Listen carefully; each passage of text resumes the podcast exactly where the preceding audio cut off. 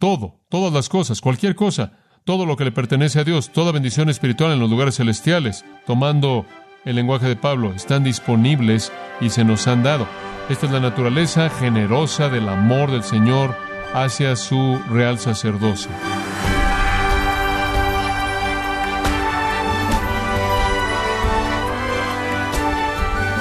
Le damos las gracias por acompañarnos en este su programa Gracias a vosotros con el pastor John MacArthur.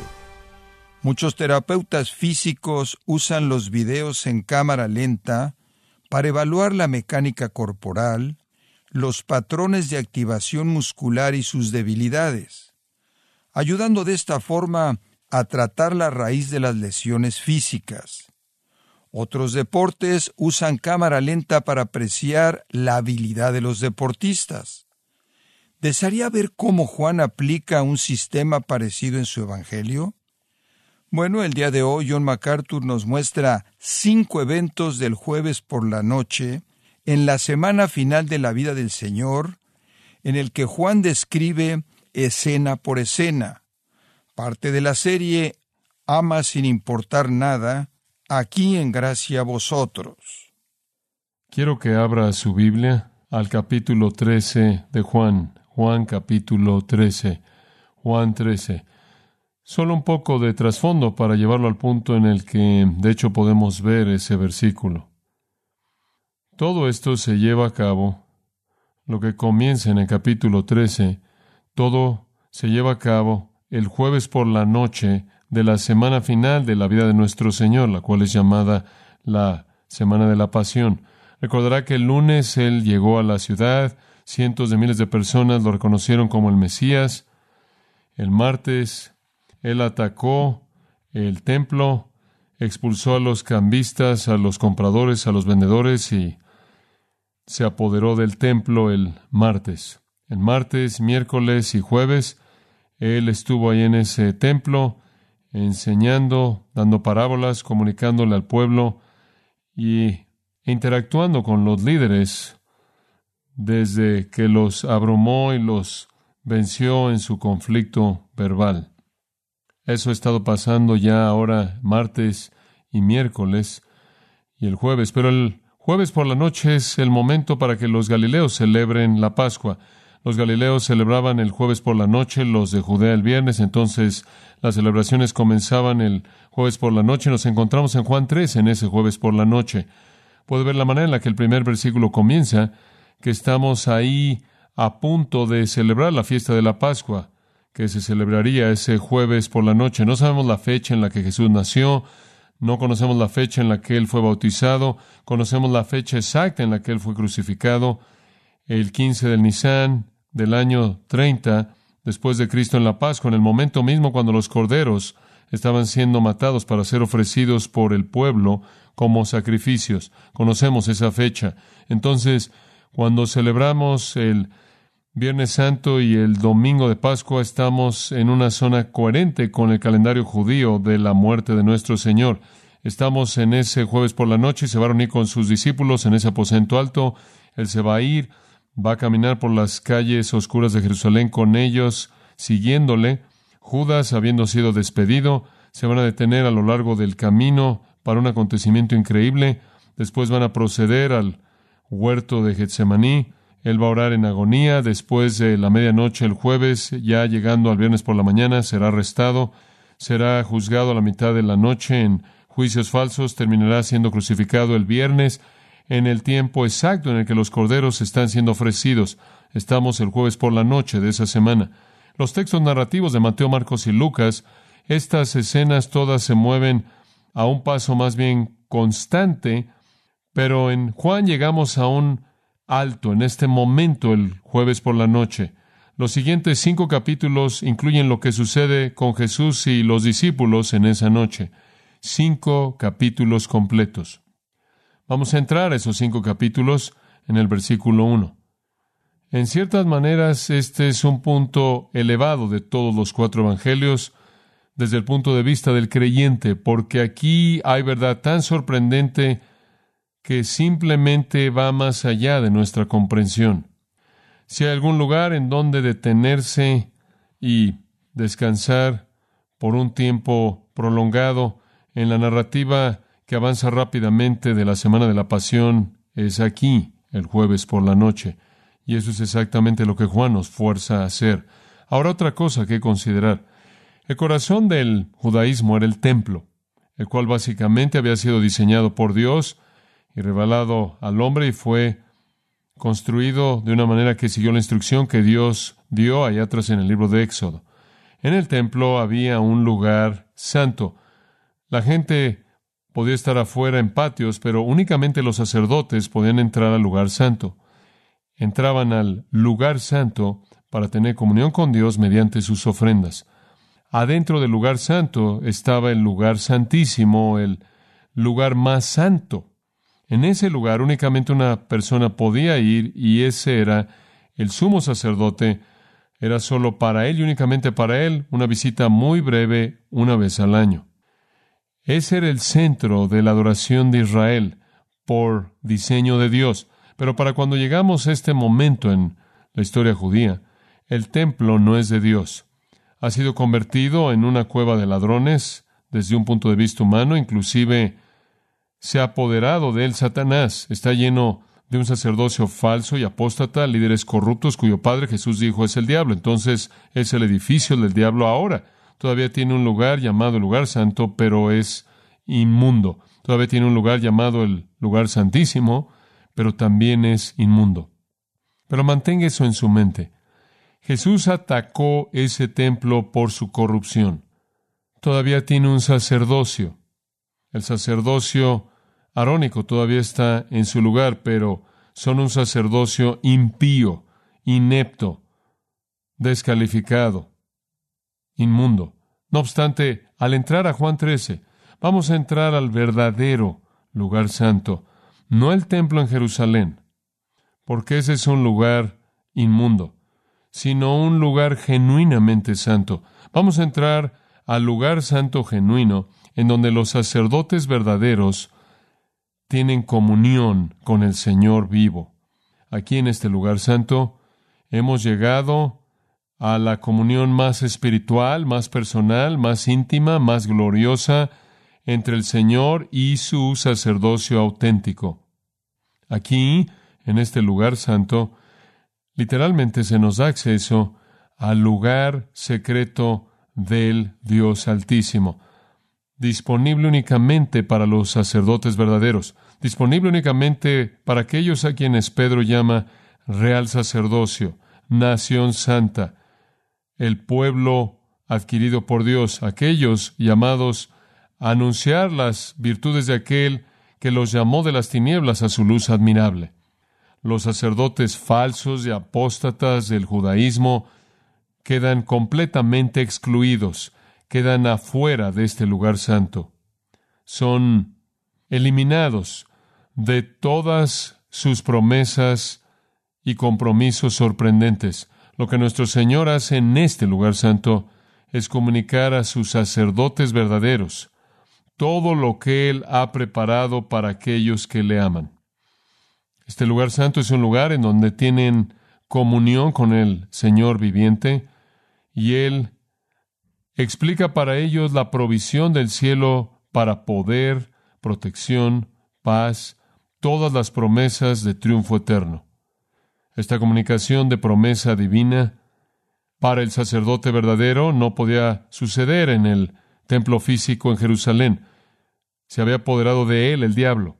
Este es un lugar verdaderamente santo, no es un edificio. No es un edificio. Pero es el lugar en donde el santo está. Él lo santifica. Aquel quien es el santo de Dios, el Señor Jesús, crea en torno a Él su propio lugar santo. ¿Y quiénes son los verdaderos sacerdotes? Son sus apóstoles. Son sus apóstoles. Ellos son los sacerdotes verdaderos. Son el real sacerdocio, la nación santa, el pueblo adquirido por Dios. Ahora, la presencia del santo hace del lugar santo santo. Y por cierto, es móvil.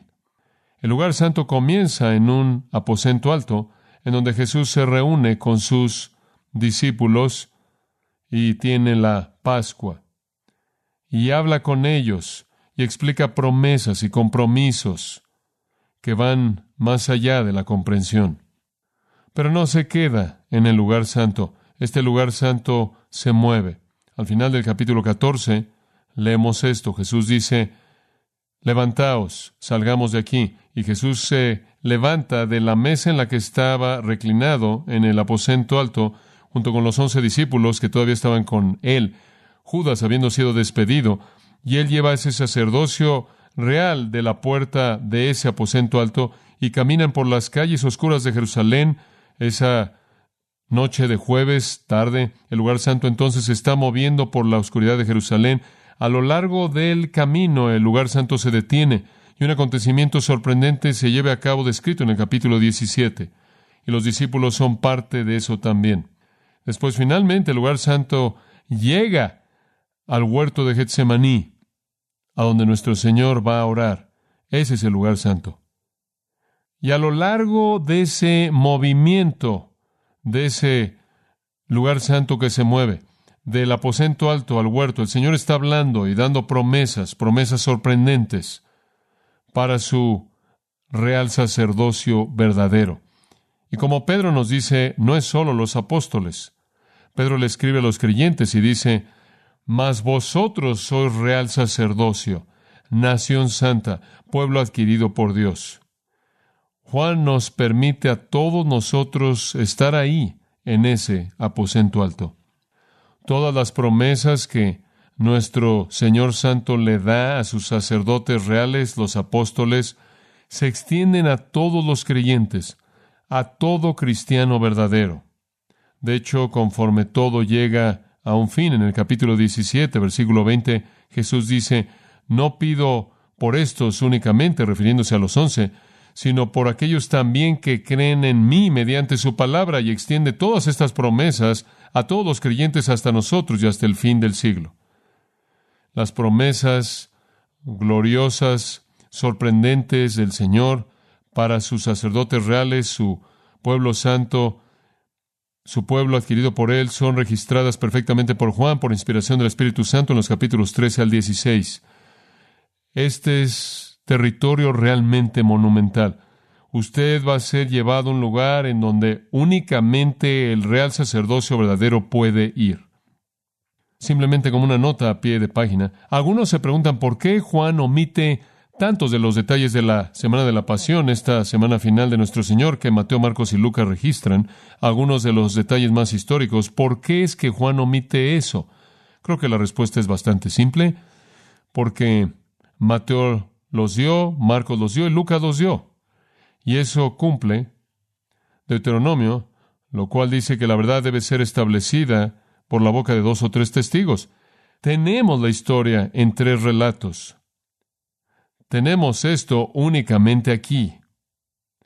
Y es un tesoro más allá de los tesoros. Se nos permite entrar al lugar santo. Se nos dan entonces todas las promesas que le pertenecen únicamente a los sacerdotes verdaderos de Dios. Y después, después, somos llevados al lugar santísimo. Únicamente el sumo sacerdote podía ir ahí. En este caso, el sumo sacerdote entra al lugar santísimo para tener comunión con el Padre, pero Él nos lleva con Él. Él nos lleva al santuario interior, a donde nadie jamás podía ir, a donde solo el sumo sacerdote podía ir. Y ese es el capítulo 17. Los capítulos 13 al 16, el lugar santo capítulo 17, el lugar santísimo, en donde nadie habla más que el sumo sacerdote, y él ora a su Padre, y todos estamos ahí. Nosotros, de hecho, somos real sacerdocio, somos un sacerdocio privilegiado, llevados al lugar santo, llevados al lugar santísimo, a quienes se nos da acceso a todo esto, inclusive a la comunión personal íntima entre nuestro gran sumo sacerdote y su Padre. De nuevo, esto no es en el templo en Jerusalén, es el templo del diablo. Esto es en el santuario de la oración. No sé en dónde fue en la noche, no sé en dónde fue a lo largo del camino antes de que llegaran a Getsemaní, pero en algún punto a lo largo del camino Jesús se detuvo y creó un lugar santísimo que realmente era santo, un santuario, en donde Él es el gran sumo sacerdote que tuvo comunión con su Padre a favor de nosotros. Y nosotros estamos ahí, porque lo que Él dijo está registrado en el capítulo 17. Y sin duda alguna los discípulos lo oyeron. Y no pudieron haber distinguido entre lo que estaba en el 13 al 16 y el 17, y le voy a decir por qué. Porque la oración en el capítulo 17 es lo que Dios hará, es que Dios hará. Cumplirá todo lo que Jesús ha prometido en el 13 al 16. Él hace todas las promesas y después Él ora porque el Padre cumpla esas promesas. ¿Usted entiende eso? Él intercede por nosotros al Padre, rogándole al Padre que nos conceda todo lo que Él nos ha prometido. Si usted tuvo alguna pregunta acerca de la importancia de la oración, eso debería terminarlo. Inclusive en la comunicación dentro de la Trinidad, la oración tiene una función en el cumplimiento de la voluntad de Dios. Ahora, ¿qué es lo que pudo haber motivado al Señor a hacer esto? Lo que Él promete en los capítulos 13 al 16 y lo que Él ora, por lo que Él ora en el capítulo 17, son realidades que son la esencia de lo que significa ser un creyente y tener vida eterna son promesas vastas, infinitas, que tienen un alcance inmenso. Pero la pregunta es ¿por qué? ¿Por qué? ¿Qué motiva esto? ¿Qué impulsa esto? Para ahora, habiendo llegado al capítulo 13, estamos bien familiarizados con los apóstoles, ¿no es cierto? Usted podría haber esperado que en este punto el Señor le habría dicho al Padre, ¿podrías darme un grupo diferente? Estos hombres son ignorantes, duros de corazón, débiles, egoístas, soberbios, ambiciosos, cobardes, van a terminar huyendo, negando. Eh, realmente no hay nada en este punto por qué felicitarlos. No han predicado un sermón, no han tenido un impacto, han seguido ahí tratando de entender qué estaba pasando, recibiendo lo que el Señor estaba diciendo y filtrándolo por su entendimiento propio predispuesto de la manera en la que las cosas deben ser, dejándolos confundidos. Este pudo haber sido el momento cuando el Señor dijo, vayamos por el plan B, Padre, pero no. A estos hombres egoístas centrados en sí mismos, que estaban discutiendo acerca de quién iba a ser el más grande en el reino, a estos hombres que están dudando, inclusive lo van a negar y huir cuando las cosas se pongan difíciles, Él hace promesas que van más allá de la comprensión. Todo esto es gracia. Todo esto es gracia para los inmerecedores. En eso consiste la salvación. Pero ¿por qué? ¿Por qué esta gracia? ¿Por qué estas promesas? Muy bien, ahora usted llega al versículo 1.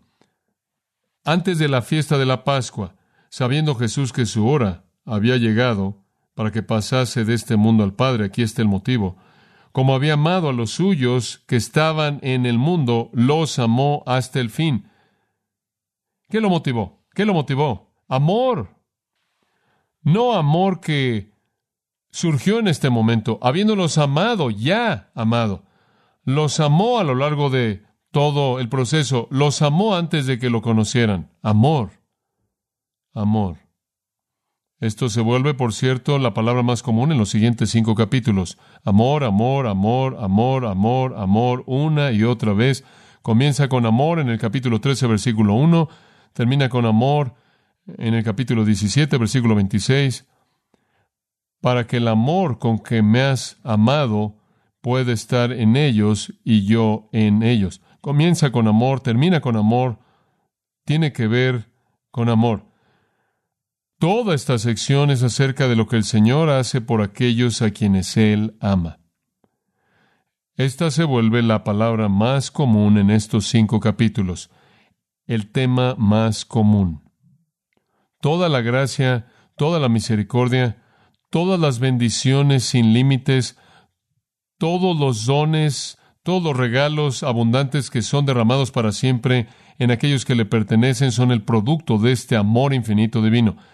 Y con conocimiento pleno de su ignorancia, con entendimiento pleno de su egoísmo, debilidad, fracaso, cobardía, duda, negación, todas las cosas que Él sabe, no solo de lo que han hecho, sino de lo que harán, Frente a todo eso, todas estas promesas son derramadas y todas son motivadas por amor inmerecido. Es gracia. Hay más referencias al amor del Salvador por los suyos aquí que en cualquier otro lugar en la Biblia.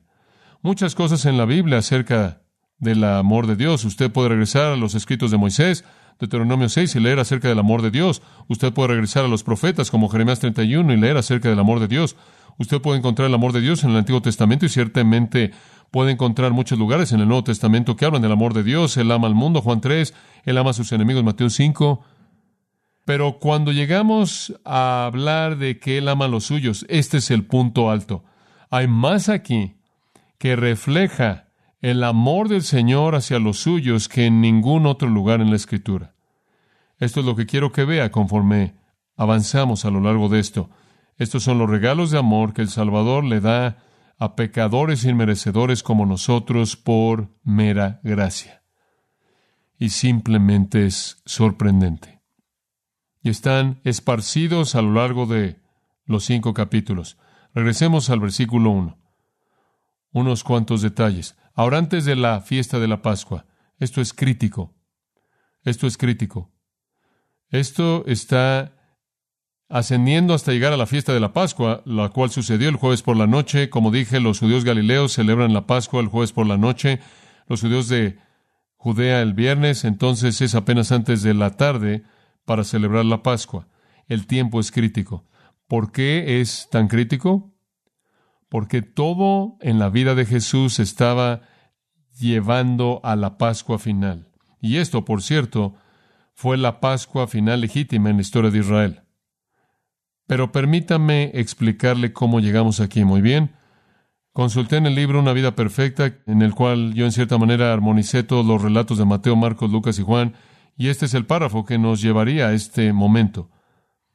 Después vino el primer día de la fiesta de los panes sin levadura, cuando mataban el cordero de la Pascua, y envió a dos de sus discípulos, esto es jueves temprano por el día, envió a dos de sus discípulos, Pedro y Juan, diciendo, Id y preparad la Pascua para nosotros, para que comamos. Entonces les dijeron, ¿a dónde quieres que vayamos y preparamos para que comas la Pascua? Y él les dijo, he aquí, id a la ciudad y cuando hayáis entrado a la ciudad, cierto hombre os encontrará cargando un contenedor de agua. Seguidlo a la casa en la cual entré y a donde quiera que él vaya. Decidle al dueño de la casa, el maestro os dice, mi tiempo se acerca. ¿Dónde está el aposento en donde pueda comer la Pascua con mis discípulos en tu casa? Entonces se los mostrará un aposento alto grande, preparado, y ahí preparado para nosotros. Entonces los discípulos hicieron como Jesús les había dicho. Salieron y llegaron a la ciudad y encontraron tal como él les había dicho y prepararon la Pascua. En la tarde, cuando la hora había llegado, él, Jesús, vino y se sentó y los doce apóstoles con él. Entonces él les dijo, con mucho gusto he deseado comer esta Pascua con vosotros antes de que sufra, porque os digo, ya no la comeré hasta que sea cumplida en el reino de Dios. Esta es la última Pascua. Entonces todo estaba preparado.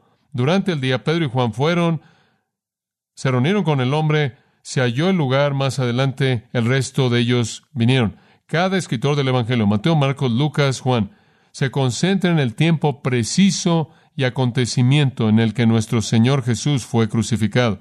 Fue la Pascua. Fue la Pascua. Los mejores cálculos serían el año 30 después de Cristo. Fue en el mes de Nisan, fue en el día 14 y 15 y él moriría el viernes. Él moriría en la fiesta de la Pascua, que era la fiesta de la Pascua, era una matanza, era una matanza. Todo el mundo venía de todo el mundo conocido, todos los judíos regresaban a la fiesta, era la fiesta a la que más gente asistía, y traían corderos o compraban corderos y los mataban por dos días. Y era un recordatorio de la matanza de los corderos en Egipto y la sangre siendo colocada en la puerta para que fueran librados del ángel de la muerte y rescatados de Egipto. Dios ordenó eso para que fuera recordado cada año para demostrar que Dios era un libertador, para que siempre miraran hacia atrás y vieran que Dios liberó a su pueblo mediante la muerte de un cordero inocente.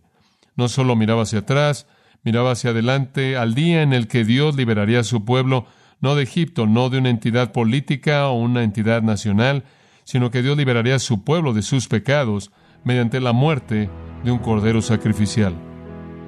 La fiesta era un memorial de la salvación de Dios de Israel de la esclavitud egipcia, una salvación que fue disparada por la muerte de un cordero.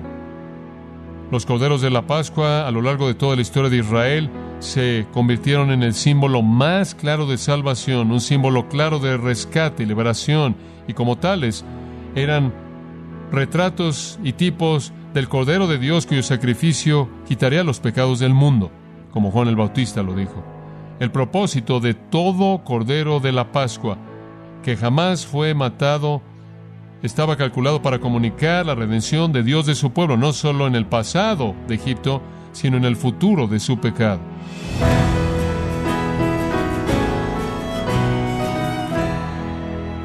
Fue John MacArthur recordándonos que la gracia, la misericordia y todas las bendiciones ilimitadas que se derraman sobre los que le pertenecen a Dios son producto del infinito amor de nuestro Salvador.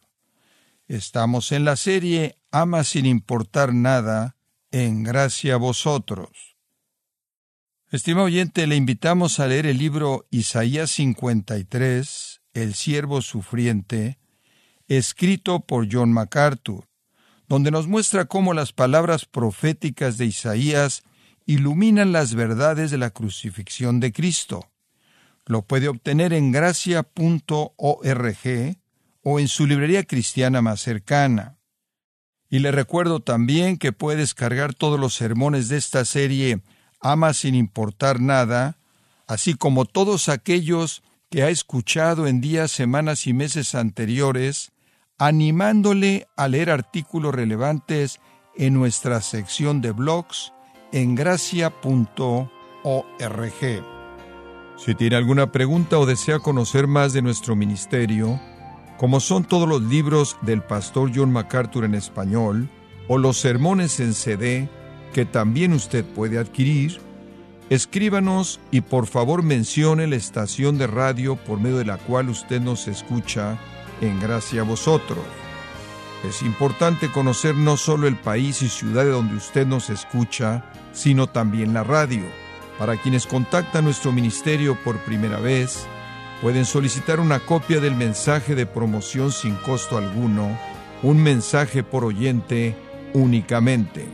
Si usted vive en los Estados Unidos o Puerto Rico, escríbanos a Gracia Vosotros, P.O. Box 4000, Panorama City, California 91412.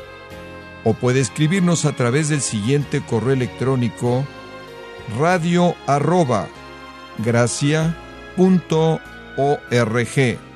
En nombre del pastor John MacArthur, de nuestra asistente administrativa Jessica Fonseca, así como del personal, Queremos darle las gracias invitándole para que nos acompañe en la próxima edición y juntos continuar desatando la verdad de Dios un versículo a la vez en gracia a vosotros.